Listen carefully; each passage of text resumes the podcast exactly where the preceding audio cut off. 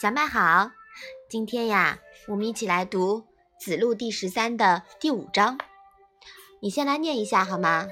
子曰：“宋诗三百，授之以政，不达，始于四方，不能专对，虽多，亦奚以为。”妈妈，“达”是什么意思呀？“达”呀是通达的意思。那这里呢是会运用。专对又是什么意思呢？专对呀，是独立对答的意思。那这一章讲了什么呢？孔子说，把诗三百篇背得很熟，让他处理事务，却不会办事；让他当外交使节，不能独当一面。背得很多又有什么用呢？嗯，好的。我们前面说过呀，《诗经》是不但有民风习俗。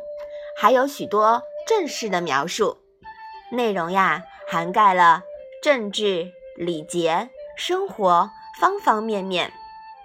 读诗呢，也是孔子教授学生的主要内容之一。他教学生诵诗，不单纯是为了诵诗，熟读《诗经》，能从中受到启发，再运用到生活中去，否则呀就白读了。读的再多也没有用。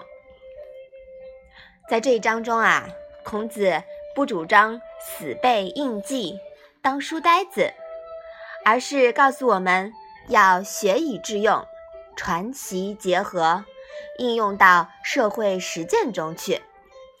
所以说呀，不光是读《诗经》要学以致用，我们学习任何的知识都要做到这一点。你说是吧？嗯。把这一章再读一下。